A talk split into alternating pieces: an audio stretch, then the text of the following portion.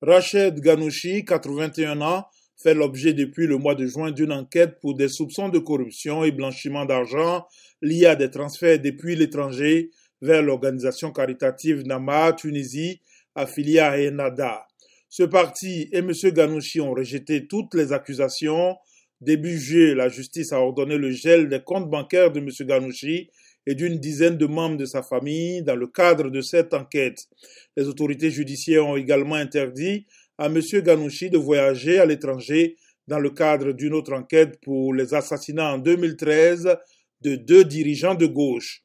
Le président Kaï Saed a appelé à un référendum sur une nouvelle constitution le 25 juillet. Le parti Enada et des organisations de défense des droits humains accusent le chef de l'État tunisien de vouloir faire adopter un texte taillé sur mesure.